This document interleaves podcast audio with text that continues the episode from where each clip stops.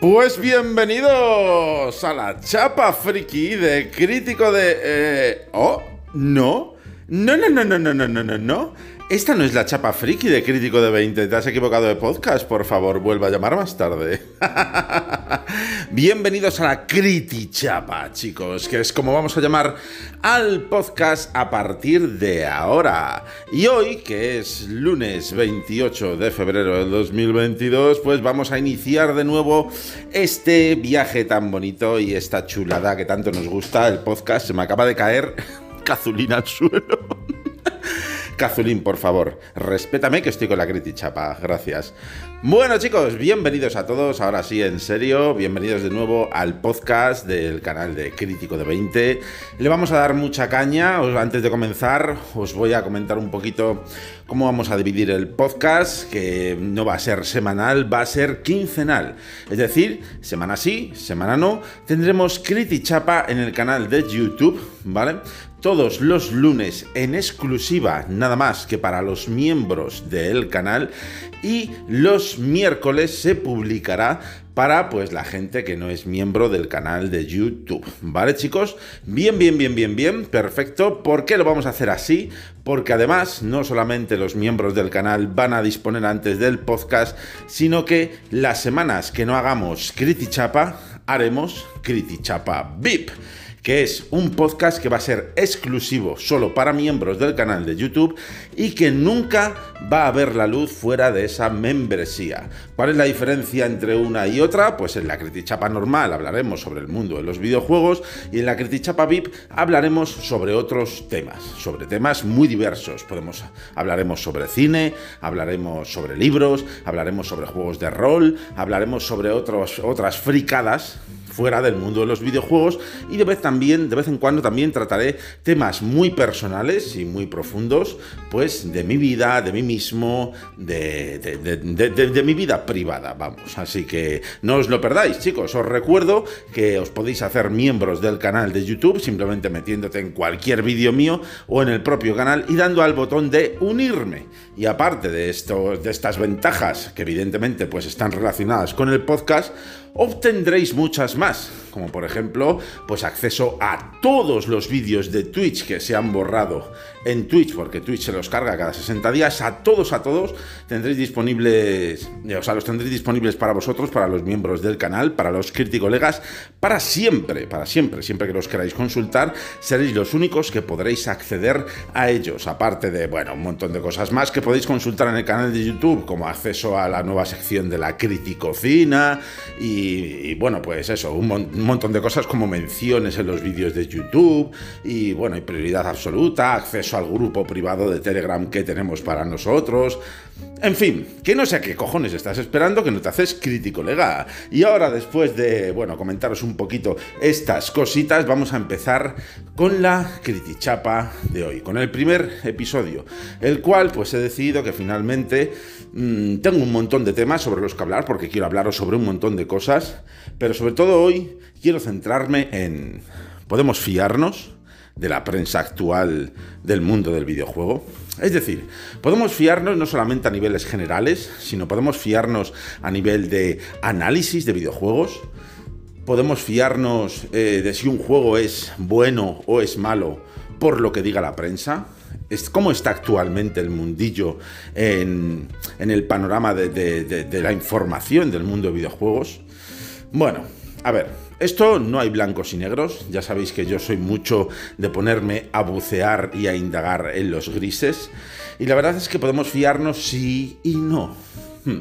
Bueno, a ver, hay medios de todos tipos, ¿vale? Aquí voy a hablar sin tapujos y voy a decir nombres de algunos medios, mm, de los cuales a mí me parece que quizás sean los más fiables, y de los cuales yo creo que, son de los que menos te tienes que fiar y los que, los que están actualmente más corrompidos, más, son más corruptos. Corruptos en el sentido de que son. de que están comprados y de que están totalmente vendidos a hacer dinero, que evidentemente, si lo piensas, es evidentemente el objetivo de la empresa como tal, ¿no? Por ejemplo, aquí no me voy a cortar un pelo, ni voy a tener pelos en la lengua, y voy a hablar sobre el que es para mí la página web del mundillo videojueguil más tóxica y más corrupta que existe en él actualmente en España, que es Vandal. Para mí Vandal es el, nido de, corrupción y enfermedad mental y tóxica que existe en el mundo del videojuego. No solamente porque eh, está vendida totalmente a Sony y todo lo que sea Sony pues viva Vandal y todo lo que sea de otra, o sea, de Xbox por ejemplo, pues eh, siempre te vas a encontrar de que está de, que, está paleado, ¿sabes lo que te digo? Pero no solamente por eso, sino por, todo el contenido que muestra, ¿no? Por ejemplo, en Vandal eh, se alimentan de la toxicidad y del odio del propio usuario hacia todas las demás consolas, ¿no? Te encuentras artículos clickbait continuamente promoviendo la guerra de consolas, promoviendo eh, la lucha entre los usuarios.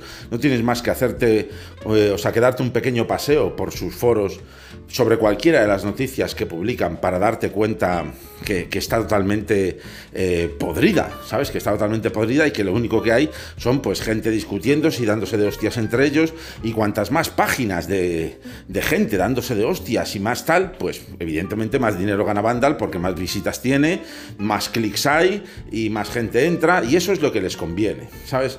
Al fin y al cabo que Vandal se haya vuelto una auténtica mierda, eh, la culpa es de los usuarios, verdaderamente. Aunque ellos se alimentan de esos usuarios de mierda y, a, su, y a su vez se retroalimentan, ¿no? Porque hay más, entonces ellos pues ganan más visitas, entonces pues generan más usuarios de mierda que a su vez entran y es una rueda de basura que al final pues hace que la empresa pues sea, eso sí, sea una de las número uno, por no decir la número uno de, de, toda España, que eso, por cierto, es bastante triste, y deberíamos de pensar y valorar un poquito, meditar el, el, tipo de comunidad que, están formando algunos. No todos, afortunadamente, ¿eh? entre los que yo me incluyo, y tengo, y lo digo abiertamente, y tengo el orgullo de no formar parte de esa basura, ¿sabes? De no formar parte de la gente que está odiando a otras empresas o a otras compañías o a otras eh, consolas, porque, porque sí, porque yo soy fan de Sony, o soy fan de Xbox, o soy fan de Nintendo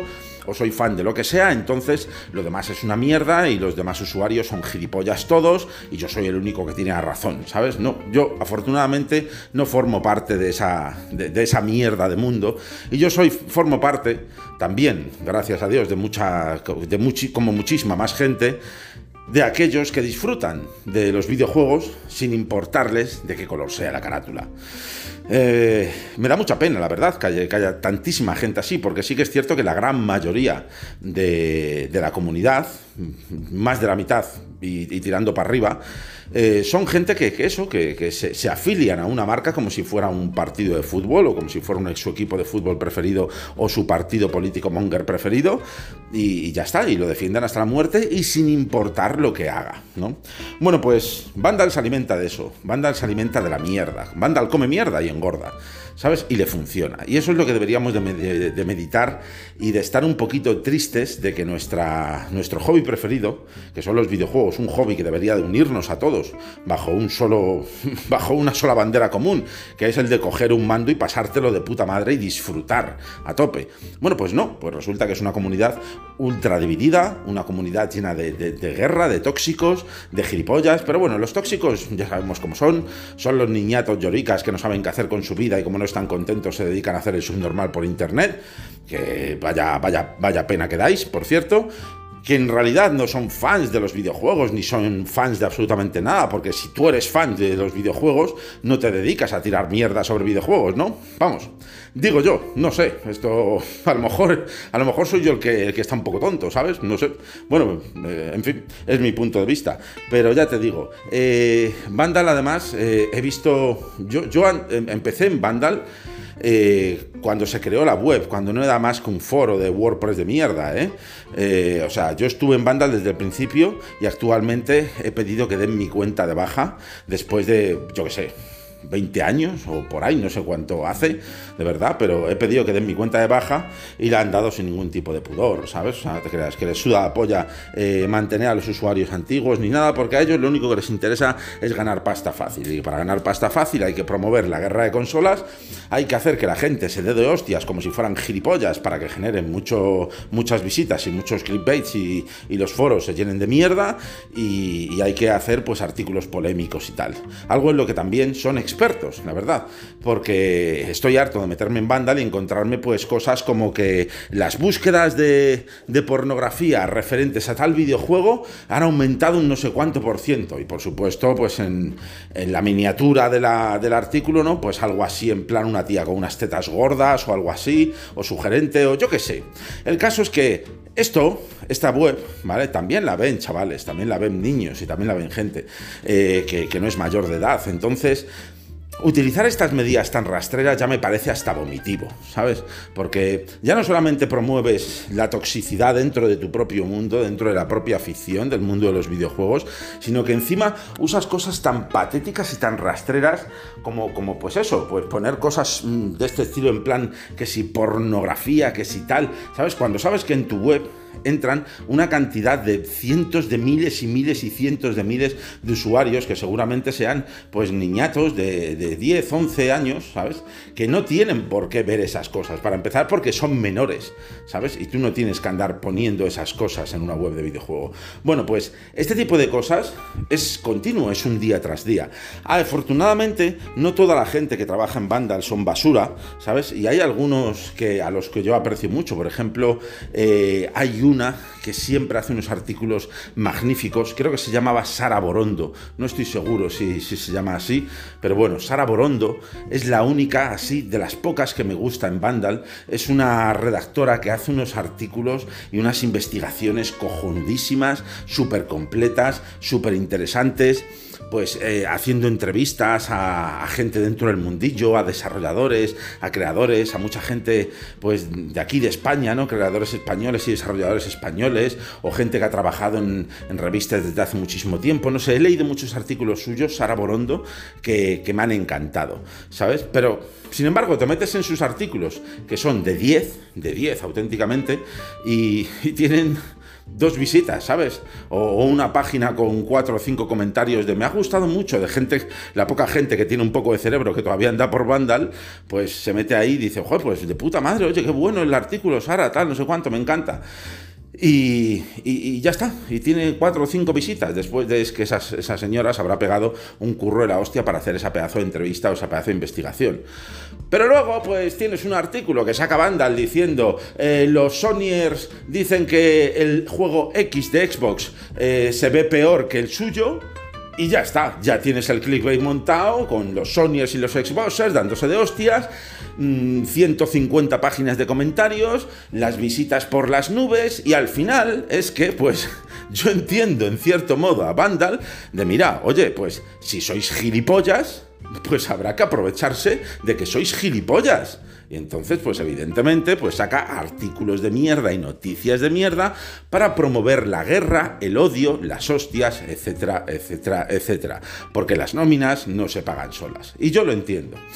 Eh, mi amigo Sony, Sony DCF, al cual por cierto le mando un saludo desde aquí y os animo a suscribiros a su canal de YouTube, o sea, de Twitch, perdón, twitch.tv barra Sony DCF. Hizo hace poquito un podcast muy interesante con algunos redactores de, de, de revistas de videojuegos, algunas muy famosas como 3D Juegos, etcétera. Bueno, os, eh, os, invito para no equivocarme, ¿vale? Eh, a echar un vistazo a su canal de Twitch, que allí está su podcast. Y me pareció muy interesante lo que hizo, porque hizo una entrevista a algunos desarrolladores, a algunos, eh, perdón, eh, trabajadores de, que, que, trabajan en medios especializados haciendo pues análisis, artículos, etcétera. Y verdaderamente, pues es que la gente que analiza estos juegos y estas cosas o escribe estos artículos, muchas de las noticias pues ya las tienen escritas desde hace muchísimo tiempo, las tienen ya prepublicadas para que en cuanto ocurra el suceso X darle al botón y publicar. No es fácil, no es fácil llevarlo todo y evidentemente todo esto se paga por visita, se paga por visita y, y, y si tu artículo o tu noticia no tiene visitas, no vende, pues evidentemente no vale para nada. No vale para nada, porque aquí lo que interesa es que venda. Y si hace falta repetir la misma noticia o repetir el mismo artículo varias veces, como también he visto en Vandal, pues oye, pues no se cortan un pelo y te sueltan la misma noticia repartida a lo largo del tiempo, pues cuatro o cinco veces y la gente, si es una noticia polémica, sigue entrando a comentar y a ver y a mirar aunque ya, aunque ya sea una noticia antigua, o sea falsa incluso, porque, porque, porque se, ha, visto un montón de veces. Yo que sé, yo que soy usuario de Stadia, estoy hasta los huevos de, meterme, por ejemplo, en, mil medios de información y tal, diciendo barbaridades y mentiras sobre Stadia, ¿sabes? Pero nos las tragamos como si fueran puños, ¿sabes? Porque, pues nada, pues si lo hice el medio es que será verdad. Entonces, mm, con respecto a Vandal, por ejemplo, pues es una página en la que, bueno, puedes estar informado, porque algunas, o sea, ellos diariamente publican un montón de noticias. Diariamente no sé cuánto, cuánto estará la media, pero vamos, seguro que una media de 10 a 20 noticias nuevas tienes, aunque sean noticias repetidas noticias clickbait de mierda o gilipolleces relacionadas con que si buscas en una página porno X sale tal o que si tal youtuber ha dicho no sé qué mierda, ¿sabes? Pues también están ahí las noticias y tal, pero bueno, pues puedes estar medianamente informado. Pero también puedes estar desinformado, porque muchas de las cosas que dicen son exageradas, inventadas o son directamente pues, pues trastocadas, ¿no? Son modificadas. Entonces yo personalmente, ya te digo, no hay un foro más tóxico. Eh, pasear por sus foros es verdaderamente vomitivo de la, gente tan deleznable que hay ahí dentro. Es una cosa nefasta y terrible, te lo juro, que yo no lo he visto nunca en mi vida, una cosa tan espantosa. Y, yo lo he vivido, he vivido la transformación porque ya te digo, yo estoy en, estoy en Vandal, o estuve, mejor dicho, porque ya no estoy, estuve en Vandal desde sus principios, desde que era una mierda de blog, he hecho quedadas con gente de Vandal, eh, o sea, me he movido mucho en, en ese foro y ha sido mi foro principal durante mucho tiempo. Pero ahora lo único que me da es asco sinceramente. Entonces, pues es la última página que yo recomendaría para informaros sobre el mundo del videojuego. Porque luego tenemos pues otras, como Mary Station, que ahora está como de capa caída, que también me gustaba mucho en su época y que también la sigo desde el principio, y sin embargo ahora está bastante muerta y está, bueno, de hecho creo que hasta eliminaron los foros, si no me equivoco, y, ahora está pues eso, es una página un poquito de capa caída. Vandal se la ha comido, se la ha comido directamente, ¿sabes? y la verdad es que, bueno, me da bastante pena porque Medistation es también algo muy importante y a pesar de que, bueno, pues sigue viva, ¿eh? o sea, no está muerta ni nada, pero, pero no es lo que era y está bastante está bastante de capa caída. Y luego tenemos, bueno, tenemos a Eurogamer, por ejemplo, que a mí me gustaba muchísimo. Lo que pasa es que eh, la toxicidad de alguno de sus redactores no me, no me termina a mí de convencer, ¿sabes? Me gusta mucho porque lo tiene todo así como muy en clave de humor, muy, muy informal, muy cercano al usuario, ¿no? Eh, y, eso me gusta bastante, eso me gusta bastante de ellos. Aparte tiene algunos redactores muy graciosos y que a mí me encantan, como Borja Pavón, ¿sabes? Pero hay otros que la verdad es que no me terminan a mí de convencer y por ejemplo, pues cuando hablaron sobre Stadia, más concretamente, que, que ya hablaré yo sobre Stadia cuando llegue el momento, de hecho tengo que hacer un vídeo esta misma semana hablando sobre ello, pero, pero no sé, lo vi todo muy tóxico, muy con, una forma de, referirse a ello y de expresarlo, mm, no sé, no me gustó del todo. Aún así, me parece bastante más recomendable que Vandal y creo que, bueno, la forma que tienen de expresar las cosas es muy divertida y, es muy cercana y la verdad es que sí que me gusta, sí que me gusta bastante Eurogamer, a pesar de que no comparta, eh, pues opinión evidentemente, con todos sus redactores. De hecho, hay alguno de ellos que directamente no veo nada suyo porque ya pues para mí ya le he hecho la cruz, ¿sabes lo que te digo? Pero Eurogamer pues es algo un poquito mm, más fiable para poder informarse con respecto a, a, Vandal y tal, ¿sabes? Y luego, bueno, luego está, tenemos por ahí eh, 3D juegos, tenemos por ahí la, eh, la, lo diré, hobby y hobby consolas y este tipo de cosas, sabes que yo la verdad es que no lo sigo mucho, pero yo me gusta sobre todo mucho, mucho eh, a Night Games, por ejemplo, sabes, mm, prefiero seguir a medios que son más humildes, más pequeñitos, ¿sabes? A pesar de que no tenga 400 noticias al día como puedo tener en Vandal, a lo mejor tengo dos o tres, pero sé que con esas dos o tres es más que suficiente y no me hace tampoco falta conocer eh, mil gilipolleces sobre el mundo de los videojuegos, con aprenderla, o sea, con saber las dos o tres cosas importantes que han ocurrido ese día, pues es más que suficiente, ¿sabes? También quiero recomendaros para aquellos que seáis usuarios de Stadia, la web de Stadia hoy, de mis amigos a los que les mando un saludo a Víctor y Felipe y tal, y, bueno, por ejemplo, pues yo que además he estado trabajando eh, con ellos un tiempo internamente y tal, y sé que son buena gente, que, las cosas las hacen bien, ¿sabes? Y que, y, que no se inventan tonterías, ¿sabes? Y ese tipo de cosas. Y eso, pues oye, eso es lo que necesitamos en el mundo de los videojuegos. Medios sinceros, medios humildes, medios que te digan las cosas como son, ¿sabes? Y no tergiversadas o, o puestas de tal forma para provocar pues el conflicto y para dividir más a una comunidad que ya de por sí está tristemente pues bastante dividida, ¿eh? quieres que te diga. Y bueno, vayamos al tema de, los análisis y tal, que me pongo a hablar, me pongo a hablar y con la tontería llevamos 20 minutos, ¿eh? y yo no quería hacer un podcast tan largo. A ver, os cuento, con respecto al tema de los análisis, ¿por qué quiero hablaros del tema de los análisis? Mm, pues por Elden Ring por Elden Ring sobre todo, porque ya sabéis que hace muy poquito ha salido Elden Ring y en todas las webs y en prácticamente todos los medios, a excepción de muy muy muy pocos, pues han dado a Elden Ring un 10 directamente. Un 10 sobre 10, 10, 10, 10, 10, uno tras otro, un medio tras otro, un medio tras otro, un medio tras otro. Una maldita locura, gente. Y esto, pues oye, como he dicho en el vídeo de YouTube que he publicado hoy, pues no estoy muy de acuerdo con esto. ¿Por qué? Porque Elden Ring no es un juego de 10. Tiene problemas gráficos para empezar, ha tenido problemas de rendimiento en PC, ha tenido problemas en el online, en Xbox, tiene popping, tiene clipping. O sea, el otro día hay, un personaje en el juego, no os voy a decir nada para no hacer spoiler y tal, pero al que puedes abrazar y cuando la abrazas, macho, los putos brazos, al echarlo para atrás el personaje, se salen por detrás de la capa comiéndose los gráficos y es que es que da, da, da, da asco verlo y te hace daño a los putos ojos, ¿sabes? O cuando te metes en un arbusto y ves que el arbusto no interactúa contigo porque parece que está en otra dimensión, como si fuera, pues eso, una neblina las hojas, ¿sabes? La hierba da asco verla, artísticamente es magnífico, pero es que el otro día me encontré una gaviota, o sea, una, una águila posada en el suelo flotando a, a medio metro de la piedra una serie de cosas que no, que no se pueden permitir para darle un 10, cojones. ¿Cómo le das un 10 a eso con todas esas cosas, esos fallos gráficos? Ahora, eso sí, luego cuando en Cyberpunk se queda un cigarro flotando en el aire, bueno, bueno, bueno, se monta el espectáculo y, tiramos bombas hacia CD Projekt Red como si no hubiera un mañana. Entonces, la doble vara de medir de los medios, ¿sabes? Pues es bastante, bastante patética, ¿sabes lo que te digo? O sea, no le puedes dar un 10 a un juego que tiene un apartado gráfico de hace dos generaciones, por muy bonito que se vea y por muy artísticamente hermoso que sea, que sí que lo es.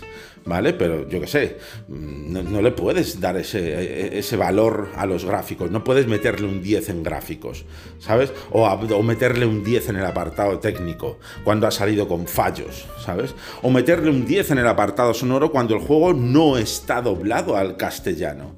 No me vale no me vale, ¿me entiendes? Porque todos los juegos que salen en nuestro país deberían de tener su doblaje, al igual que las putas películas, ¿me entiendes? Es como si me sale aquí la próxima película de Spider-Man, pero viene en inglés. Ah, es que viene en inglés. Bueno, aún así es un peliculón. No, perdona, una polla. ¿Me entiendes? O sea, si sale una película aquí en mi país, quiero que venga en castellano, con voces en castellano. Ya, pero es que en el Souls, o sea, en el Elden Ring, perdón, no hablan mucho. Me suda los huevos, como si dicen dos frases en todo el juego, o nada más que hablan en la intro y no vuelven a pronunciar palabra en todo el juego. Pues quiero la intro doblada. Y si no, no le des un 10, le das un 9. O le das un 9 y medio. ¿Me entiendes? Pero entonces, ¿qué ha pasado? Pues que es un juego de Miyazaki, que es un Souls-like, que le pone la polla muy gorda a todo el mundo, y yo lo entiendo, porque cuidado, cuidado, que esté criticando estos aspectos no significa que el juego no sea la hostia, que llevo todo el fin de semana jugando como un enfermo y no había jugado algo tan increíble en mucho tiempo, ¿vale? Cuidado, que no es una... esto no es una crítica diciendo que Elden Ring es una mierda, no, no, no, no, no, perdona. Elden Ring es una puta obra maestra, pero no es un juego de 10. Eso es lo que estoy criticando, que se le haya dado un 10 de forma discriminada. Porque si yo veo que eso es un juego de 10, 10, 10, 10, 10, me pienso que estoy ante la obra magna, ante el mejor juego del mundo ante una de las cosas más increíbles que jamás se han creado en el mundo del videojuego. Cojones, es que en OpenCritic y Metacritic, claro, evidentemente, debido a esas notazas de todos los medios, el juego ha obtenido una de las mejores notas de la historia del mundo del videojuego. Y perdóname, ni por asomo. ¿Me entiendes? Por ahí tenemos juegazos increíbles como Last of Us Parte 2, o como el último God of War, o como yo que sé, sé que me ocurren un montón, como cualquier juego de la saga Uncharted, ¿sabes? O como, o como el último Halo, o como un millón de juegos que hay que son impresionantes, que son maestras, ¿sabes? Y, y este Elden Ring, lo ves, y parece un juego de Play 3. ¿Qué quieres que me diga? A 60 FPS, muy bonito, muy guay. Pero venga, hombre, por favor, ¿sabes? O sea, no, no, no puedes meterle un 10 en gráficos a un juego con popping y con clipping a, tope por todas partes. En cuanto el personaje hace cualquier movimiento, se le cruza la capa por en medio, ese tipo de cosas, ¿sabes? O sea, no, las animaciones de algunos personajes, la inteligencia artificial es prácticamente nula no hay inteligencia artificial, ¿me entiendes? O sea, hay.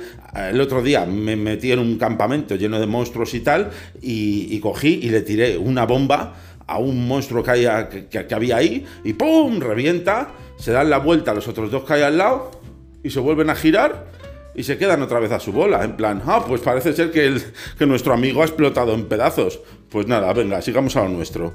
No sé, una IA muy cutre, un tal, ¿sabes?